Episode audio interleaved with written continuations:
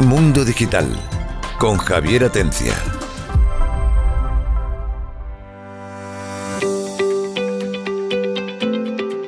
Hola, buenas tardes. Bienvenidos a Mundo Digital. Ya saben que estamos en la temporada número, ni lo sé, porque ya son tantas temporadas que no llevamos la cuenta. Pero tenemos una novedad y un pequeño cambio en el horario de emisión de los programas.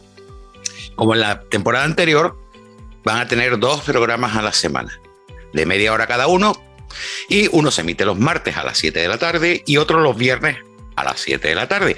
Ojo, no es una repetición, es un programa diferente, el del martes y el del viernes.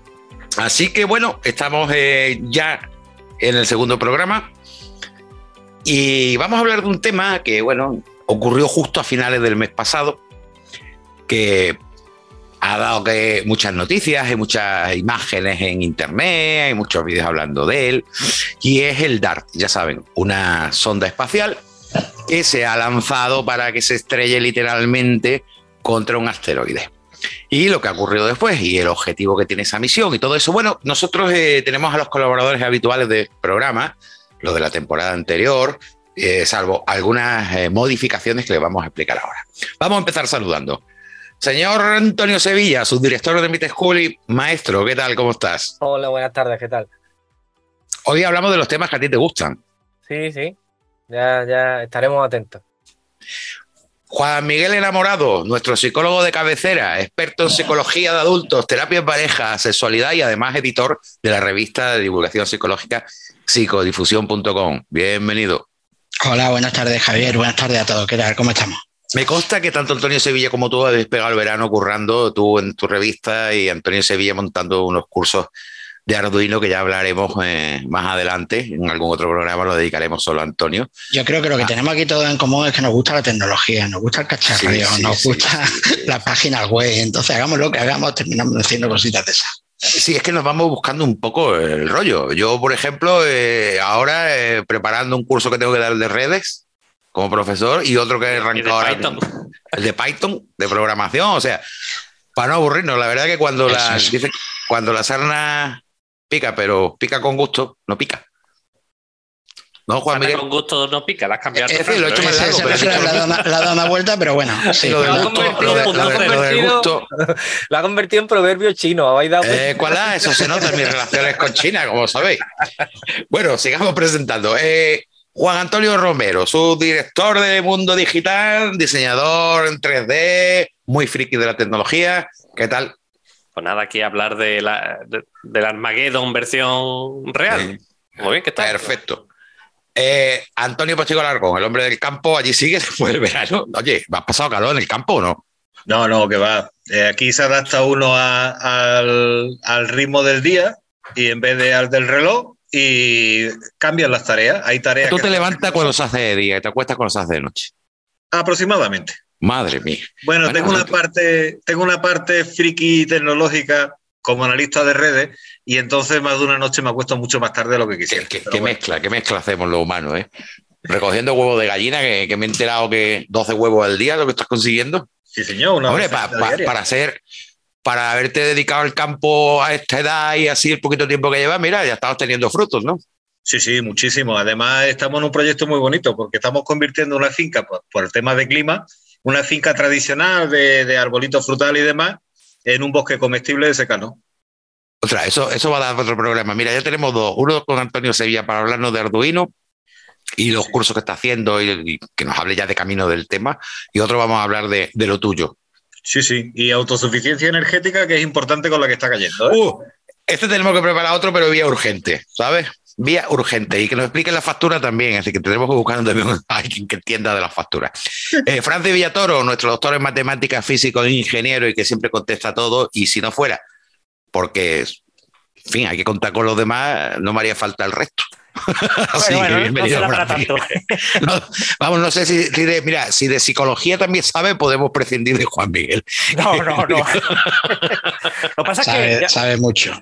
Sí, yo, yo, sé de dos o tres cosas y lo que hago es engañaros. y cuento cosas solo de las cosas que sé y omito todo lo que no sé, que es infinito. Ya, es lo que dice, es lo que dice Juan Antonio. Dice, Juan Antonio dice, como lo que dice Franci, al final no sabemos lo que está diciendo, pues igual está metiendo un rollo, no lo estamos tragando. Bueno, yo intento no meter rollos ni, no, no, yo, nada mal, pero bueno, alguna vez me equivoco, ¿eh? Que lo que está diciendo ahora que no, me parece descabellado que se lo lleva a tu terreno. Imagínate, estamos hablando de sembrar papas de, de, aquí del amigo Antonio. Entonces él dice, las papas, sí, claro, como los protones y los neutrones dentro de las patatas. sí, sí, te puede hablar. Ahí está, ahí está, ahí está.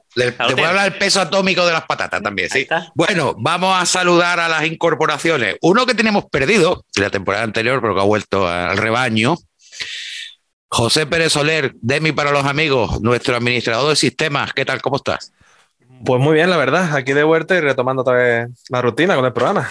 Sí, exacto. La rutina que, bueno, aparte de que pues, creo que hablamos de cosas interesantes, también nos divertimos mucho haciendo el programa juntos, cosa que, que es importante. Y bueno, siempre hay alguien que le echamos el ojo y decimos, ostras, este tío nos puede servir para el programa.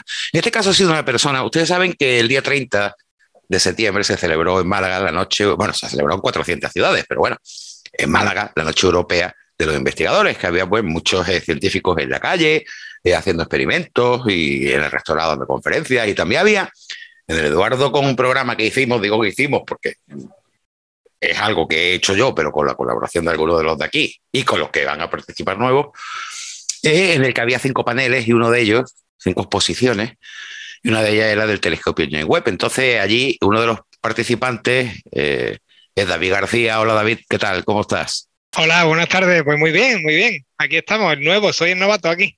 Sí, exacto, experto universitario en astronomía y más cosas que ahora la contará él. Además hace unas maquetas estupenda. Lo pueden ver, la maqueta que ha hecho el telescopio James Webb, que la ha hecho él. Si se van al canal de YouTube de Uma Divulga, van a ver los vídeos como Hablando Sentido de la Ciencia. Y ahí van a ver los paneles de, los grupos de investigadores y científicos que tuvimos. Y en el último, pues está David, junto con Francis y con Alberto Castro Tirado y con más personas, y con la maqueta, o sea, para que vean lo bien que la hace. Y lógicamente queríamos hablar de un tema relacionado pues con el espacio. Y hemos fichado a David permanentemente para que el tema de astronomía pues un poco lo, exponga él. Y esta semana, como estreno, le va a tocar hablar de algo que también ha estado en los medios y que sigue estando, que como saben es la, sonda DART que he comentado al principio. Y queremos que David nos cuente un poquito, a ver, ¿qué es esto de que cojan una sonda que vale 200 millones de dólares y la estrellen literalmente contra un asteroide que además no viene para la Tierra? Pues a ver, lo que ha hecho, lo que ha hecho la NASA es, a ver, un proyecto han hecho del, cielo, es la primera vez en la historia que, se ha hecho una modificación de órbita de algo externo a la Tierra. Eso es algo muy importante. Es un hito en la. No se le ha dado. Yo creo que los medios de comunicación no han sabido, no han sabido transmitir eso, pero es la primera vez que hemos modificado como, como seres, eh, hemos alterado el cielo tal y como, tal y como lo conocemos. O sea, hay una órbita de algo y la hemos cambiado y va a cambiar algo, todavía se está midiendo, y, hemos cambiado porque nosotros lo, hemos perturbado. Le hemos mandado una sonda que pesa unos 500 kilos, que tiene el tamaño de un autobús, aquello ha pegado, como te has dicho, Javier, un petardazo tremendo. Y el petardazo ha sido tan grande que los científicos, la comunidad científica se ha quedado sorprendida porque ahora el comportamiento del objeto eh, ha cambiado. Ahora parece un cometa se ha levantado tanto polvo como si estuviésemos... Una, una cola de 10.000 kilómetros, he, creído, ¿eh? ¿no? Efectivamente. es una buena cola. una cola muy grande. Y fijaros, lo que acaba de decir David es algo muy, muy importante. Eh, porque otras veces hemos eh, chocado cosas humanas contra objetos. Hemos chocado contra la Luna, contra Marte, contra asteroides, la sonda Dick Impact, por ejemplo. pero nunca hemos sido capaces de modificar la órbita de manera medible de un objeto astrofísico. Y en este caso sí hemos logrado hacer una modificación de la órbita que con toda seguridad va a ser mucho más grande de las medidas que tenemos de, previas para esa órbita y por lo tanto con absoluta seguridad vamos a garantizar que sí hemos desviado por primera vez en la historia. En todo esto hay un detalle, en todo esto hay un detalle. Se supone, voy a ser un poco crítico, ¿no? Se supone que es una misión que creo que ha durado cuatro años, ¿no? Aproximadamente, si no me equivoco. Sí, aproximadamente que la misión ya de por sí era precisamente lanzar un objeto contra un asteroide para ver si se podía desviar. Pero se han salido de los cálculos, quiere decir que al final los cálculos han superado las expectativas. No sé si eso es bueno o malo, es decir, no han calculado bien o, o qué. Jolín, Bueno, yo creo que es que- como impactar a un, a un mosquito a 70 kilómetros de distancia. Con lo Pero cual, sí, pero lo que hay que ver, sí, sí, no, vamos a ver, difícil es, pero lo que hay que ver eh, son los cálculos. Y yo lo que estoy preguntando si esos cálculos eh, eh, era lo estimado o realmente era una prueba a ver qué pasaba. No, no, no. A ver, se supone que el- los, los físicos se, hizo se hicieron un cálculo y se estimaba que iba a haber un cálculo, iba a haber una perturbación en esa órbita. Todavía no es apreciable realmente. Hace falta tiempo para Claro, calcular. es que la pregunta es, ¿qué querían, eh, qué han querido demostrar científicamente ellos mismos? ¿Somos capaces de tener esa puntería tan finita o somos No, capaces objetivo- de calcular cuál es el impacto que da? El objetivo realmente es defensa planetaria. O sea, lo que estamos viendo es si somos capaces de, si tenemos tiempo y tenemos suerte, poder desviar un objeto que sea potencialmente peligroso para la Tierra. Porque ahora mismo estamos vendidos, estamos en línea de tiro, porque esto es un ca- hay muchísimos asteroides, conocemos alrededor del, seten- del 99%, creo recordar, de los peligrosos, pero hay un 3% que, oye, que si viene y no lo vemos, o viene de la parte del Sol, que suele ser la parte que no- vienen ocultos por esa parte, tenemos un problema. Entonces, eh, si tenemos la suerte de calcular la trayectoria y vemos que es peligroso, quizás con una maniobra de impacto de alta velocidad, en este caso, de este tipo de cuerpo, a lo mejor nos salvamos. Ya, otra pregunta que te quería hacer, que bueno, hablando precisamente de los neos, o los objetos eh, cercanos a la Tierra, que de alguna forma pueden ser también peligrosos, si le hacemos caso a los medios, tendríamos que haber lanzado ya cuatro o cinco DART eh, del último año, ¿no? Desde la pandemia.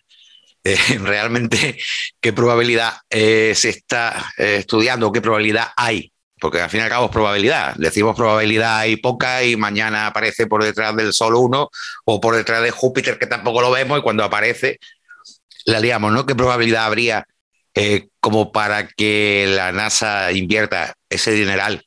Que yo lo veo bien, ¿vale? Que no, no estoy criticando que se hagan inversiones en el tema espacial porque al final todo lo que se invierte en el espacio revoca en la Tierra. Tecnología, inventos incluso más, más básicos y demás, ¿no? Pero ¿realmente estamos tan en riesgo como aparentemente dicen los medios de comunicación generalistas? A ver, estamos en, estamos en línea de tiro y es verdad que cada X tiempo se conoce un nuevo objeto y vemos que cuando pasan cerca en órbita, que digamos que están en una órbita de la Luna, la Luna a la Tierra aproximadamente, varias veces a distancia, eh, podemos considerar que es un objeto poten- potencialmente peligroso o un neo, que le has dicho tú, Javier. Pero, y se detectan cada vez más. Y claro, estos objetos hay que recalcular cada X tiempo sus trayectorias porque tienen interacciones con otros objetos, interactúan entre ellos. Y esto es una carambola, estamos jugando al ca- y claro, la carambola cósmica estamos en línea de tiros, estamos expuestos y realmente es un, potencial. A ver, eh, la probabilidad es pequeña, pero está ahí. Y claro, no tenemos planetas B. Si no tenemos planetas B todavía donde poder irnos, lo más, lo más sensato es decir, bueno, pues me voy a buscarme una manera de, si llueve, pues tener un paraguas. Otra pregunta que voy a hacer yo, espero que sean mis perdona, compañeros quienes arranquen. momento, Sí. permitidme decir un comentario antes de que preguntéis. Una cosa muy, muy importante. Eh, has dicho, Javier, que no hemos sabido calcular el resultado. Y no, No, no, es no, verdad. no, no, no. Yo no, No sé si se verdad. ha sabido o no. Decir, He preguntado que si el serie de- resultado.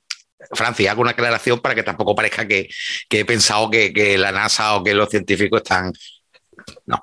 He dicho que si la misión era calcular la capacidad de acertar a un objeto tan pequeño en una cosa tan grande como el espacio o la- ver el impacto y el desplazamiento que supone eh, una Claro. masa como la de la sonda sobre una masa como Sí. por ejemplo eh, el asteroide. O sea, Eso lo que, lo hay que aclarar fundamentalmente es que eh, la misión no era impactar, que era, era calcular cuán- cuánto se desvía, pero que el problema que tenemos es que no sabíamos de qué estaba hecho ese asteroide. Entonces, como no sabemos de qué está hecho, uno puede plantear todo un recorrido de posibilidades. Está hecho de una cosa, de otra, de otra. Ahora hemos visto que está hecho de pegotes, de, pe- de pedruscos pegados, ¿no? Con una parte interna mucho más fina y una parte externa un poco más, como si fuera un, un bombón de estos de Ferrero Rocher, ¿no? Lo tengo aquí detrás. de la- Lo tiene- Sí. David lo tiene detrás en la foto, lo que pasa es que en el, en el podcast no se escucha, ¿no? En la radio.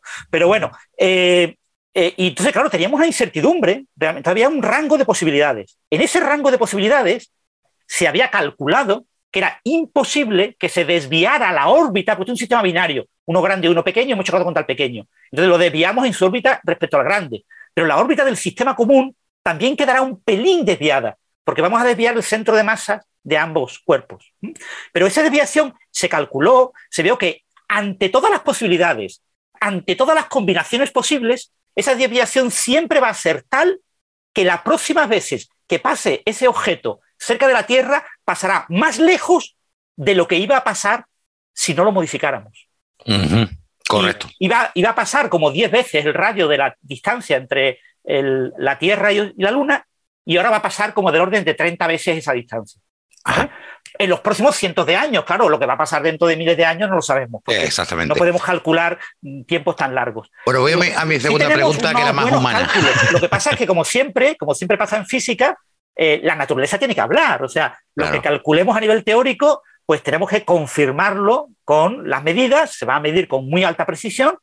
Eh, se ha desviado como unos ocho minutos la órbita de, ese cuerpo y lo podemos medir con una resolución de un segundo. O sea que vamos a poder hacer una eh, medida eh, vamos, a explicarle a, vamos a explicarle a nuestra audiencia que cuando se habla de minutos y segundos se refieren a grados para que entendamos. No, no, no, no, grados en el cielo, perdón, no, no, no grados en el cielo, segundos y minutos reales. ¿Ah, sí? Estamos hablando del cuerpo pequeño, está dando vueltas alrededor del grande y tarda horas, tarda como dos horas o así. Ah, dar una entonces lo que se modifica la velocidad. Entonces, claro, modificamos, le pegamos un golpe, modificamos su velocidad, su, energía, y entonces coge una órbita un poquito más cercana, ¿eh? y entonces da la vuelta más rápido. Y entonces vamos a modificarlo como unos ocho minutos, el tiempo que echan dar la vuelta al pequeño a lo largo del ah, Hablando de velocidad, yo quería preguntarle también a, David, vamos a ver, la idea es desarrollar eh, un sistema, ¿vale? Para que en el caso de que tengamos idea de que viene un asteroide para acá, eh, bueno, de tiempo a lanzarle una sonda, un misil o lo que se le ocurra. Claro, un objeto con, gran masa. ¿Cuál es? Ahí, ahí, pregunto a los dos, eh, en principio a ti, eh, David, ¿hay algún margen ya definido de podemos desviarlo siempre y cuando esté a tantos días del de, impacto o esté a tanta distancia? ¿Hay algo estudiado por respecto a eso?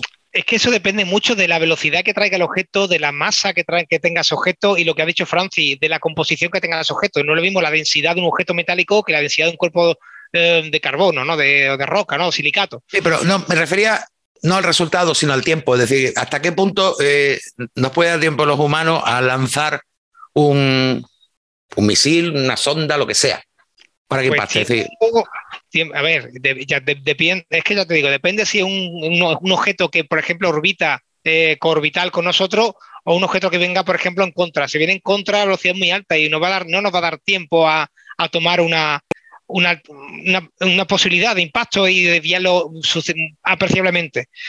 Teníamos suerte si lo pillamos lento y que fuera un objeto medianamente pequeño, pero si es grande y viene rápido, no tendremos mucha opción. no hay nada que hacer. Bueno, pregunta de, a ver, vamos por orden. Demi ha sido el primero que quiere preguntar.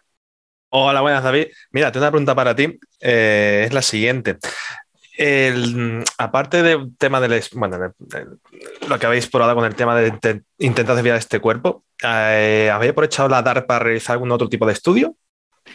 Pues claro, lo que lo ha dicho también Francis antes, se está, se está analizando la composición de este tipo de cuerpos, porque hay un gran desconocimiento de este tipo de asteroides y no hemos, no hemos dado cuenta de que en vez de ser objetos compactos, son pues, objetos muy esponjosos, son objetos con mucha agregación, son como, como lo ha dicho Francis, ¿no? Como grumos, son muchos grumos pegados gravitatoriamente, pero tienen poca compactación, no tienen gravedad suficiente para haber compactado y haber tenido y tener mucha solidez.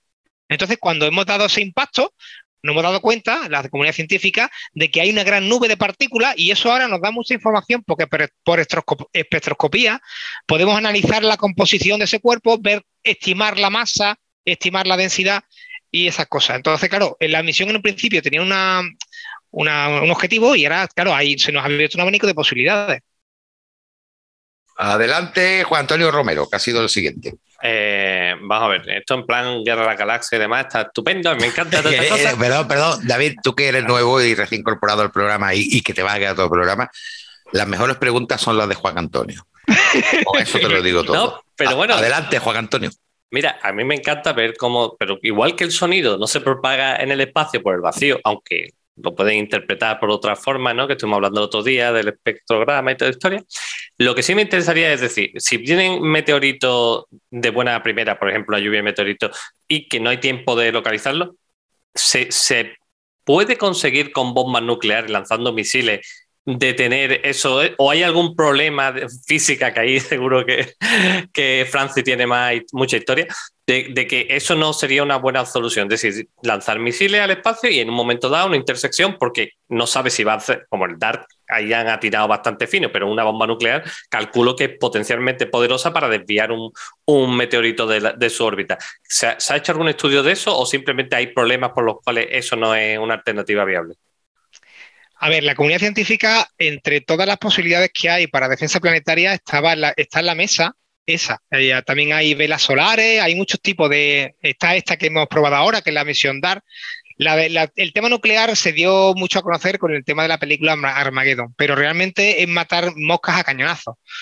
El peligro es muy grande porque no sabemos la composición, la densidad de ese objeto. Si le lanzamos bombas nucleares, podemos provocar una lluvia de fragmentos y puede hacer que en vez de caer el meteorito en, no sé, en América del Sur, pues caigan todo el planeta a la vez.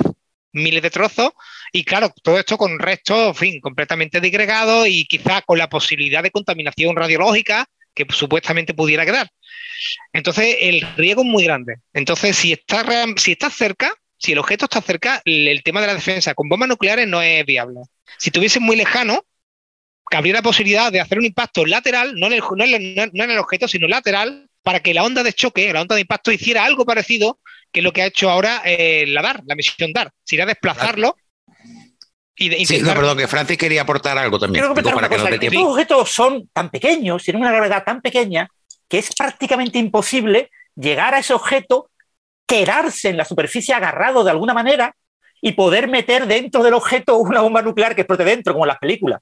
Estos objetos, si tú usas una bomba nuclear, tiene que ser, como ha comentado David, eh, eh, explotada antes de colisionar con el objeto, para que la onda expansiva haga la desviación de la trayectoria. Y eso es posible que algún día se pruebe, eh, quizás no con explosiones muy, eh, pero bueno, quizás algún día se pruebe, pero ahora mismo se está tratando de ver otras alternativas, como esto, como es impactar solamente con un objeto. Antonio Sevilla tenía una pregunta también, si no me equivoco. Bueno, eh, es una pregunta y son dos. Eh, yo hace poco leí un reportaje, no sé si es verdad o es mentira, de que si la órbita de Júpiter cambiara, eso afectaría directamente a la Tierra. Y entonces, vamos a seguir haciendo pruebas de estas y hasta qué punto podríamos liarlo por una carambola cósmica, como te has dicho antes, y que sea contraproducente para nosotros. Francis, ¿contesto yo o contestas tú? Venga, a Júpiter no lo podemos tocar, pero Júpiter es enorme, ¿vale? Júpiter es una cosa súper gigante, ¿vale? Si no podemos mm, cambiar la trayectoria de ningún cuerpo, digamos, o sea, hemos cambiado la trayectoria relativa de un cuerpo respecto a otro. Una cosita súper pequeña. Con Júpiter no podemos hacer nada, o sea, no hay ninguna preocupación. Eh, de que este tipo de cosas, pero hay que recordar eso. Ahora mismo se hacen muchísimos cálculos y se eh, calculan todas las posibilidades, hasta los peores casos posibles, para cuando se hacen este tipo de misiones, que de ninguna manera puedan eh, acabar afectando a la Tierra y el objeto, una vez desviado, se acerque más a la Tierra por nuestra culpa. ¿Vale? Es decir, este tipo de misiones no se hacen en plan, venga, cuatro amiguetes, vamos a hacer una misión y vamos a enviarla. Y son misiones baratas, porque ha costado 330 millones de dólares. Eso es algo barato. No, esta misión durante 20 años se ha estado haciendo cálculos para garantizar que de no hay ninguna manera de que los Estados Unidos desvíen este cuerpo para que acabe chocando contra la Tierra y se forme una tercera guerra mundial por culpa que los chinos digan que eh, Estados Unidos está destruyendo la Tierra. Se han hecho todos los cálculos que os podéis imaginar y más. Bueno, queda cuatro minutos de programa. A mí me gustaría que si alguno tiene alguna pregunta más, pero me gustaría en concreto ya que hablemos sobre David, ya que se ha incorporado a Mundo Digital de una forma permanente. Y como experto universitario en astronomía, nos gustaría un poco que nos hablara de, su labor y qué es lo que hace y qué lo, cómo, cómo disfrutas de la astronomía, porque imagino que una de las partes importantes de tu profesión es precisamente el disfrute, ¿no? Sí, la verdad es que me dedico, me gusta mucho, soy muy friki, me considero muy friki de la astronomía. Bienvenido. Soy miembro, de la Sociedad Online de Astronomía y nada, pues también me dedico a dar charlas en colegio e instituto de aquí de la provincia de Málaga sobre astronomía y, en fin. Sabes que ya te has fichado Antonio Sevilla, ¿no? Sí, ¿no? Vale. Que pues vayas al colegio MIT. Fichado queda, fichado queda. Pues hay un proyecto que coordinador, que es el proyecto Urania, que es un proyecto que lleva el UMA, UMA Divulga, y claro, es un proyecto en el cual llevamos pues maquetas, que yo soy muy manita y hago maquetas de, cosas, de planetas, hago maquetas la maqueta última que estoy intentando que me salga es una, maqueta de una estrella de neutrones. Bueno, pues hago maquetas y me pues voy. ¿eh? Y hago, hago cositas, voy al colegio, voy al instituto y me llaman de ciertos sitios, me han llamado ahora de Granada porque quieren que vaya a un, colegio allí universitario para dar una charla. Doy charlas online, tengo contactos con Iberoamérica y estuve hace poco en un congreso, un encuentro iberoamericano de, astronomía y en fin, doy, intento moverme en el mundillo, intento estar en, el, en, el, en, la, actualidad para, esto, para difundir, para divulgar y para dar un poquito a conocer esto, ¿no? Bueno, pues oye, darte la bienvenida a Mundo Digital, que vas a participar, como tú sabes que, en Mundo Digital hablamos de muchos temas diferentes, ¿no? Dentro de, la divulgación científica y tecnológica, eh, gracias a Dios, un campo tan amplio que afecta a casi todo. Podemos hablar un día de las gallinas de Antonio Postigo porque seguramente tenga alguna vuelta científica al asunto, que fue antes el huevo la gallina y explicar ya temas de... en fin, da mucho juego y encantados de que puedas participar con nosotros y aportar también con tu conocimiento aquí en Mundo Digital. Y dar las gracias al resto, por supuesto, tanto a Demi, José Pérez Soler, que ha vuelto al redil, Juan Antonio Romero, David García, bienvenido de nuevo, Francis Villatoro, Antonio Sevilla, y, bueno, y no sabemos quién más se va a incorporar al programa, Juan Miguel Enamorado, que no lo veo por ahí, no sé dónde se ha metido, pero eh, ahí está. Pero en cualquier caso, pues bueno, bienvenidos todos y bienvenidos también a nuestra audiencia. Y recordarles de nuevo que este programa, es decir, a la semana hacemos dos programas diferentes que se emiten en dos días diferentes, los martes y los viernes a las 7 de la tarde, además de por internet, además de que se sube a Spotify después de la emisión y a través de la web de radio, incluso si no viven en, Andalucía Oriental, pues también pueden oírlo. Cuando se emite la radio por FM, también se emite a través, por ejemplo, de Radio Málaga, si se van a la página tienen el enlace de directo o a través de aplicaciones como TuneIn y todo este tipo de cosas. Así que si no nos oyen es porque no quieren, porque incluso si no tienen tiempo lo pueden oír posteriormente en Spotify. De nuevo, muchísimas gracias y se acaba aquí el programa de hoy. Hasta el próximo programa que prometemos traer también pues cosas interesantes y que sirvan de alguna manera para que todos podamos entender más un poquito este mundo en el que vivimos. Muchas gracias. Mundo Digital con Javier Atencia.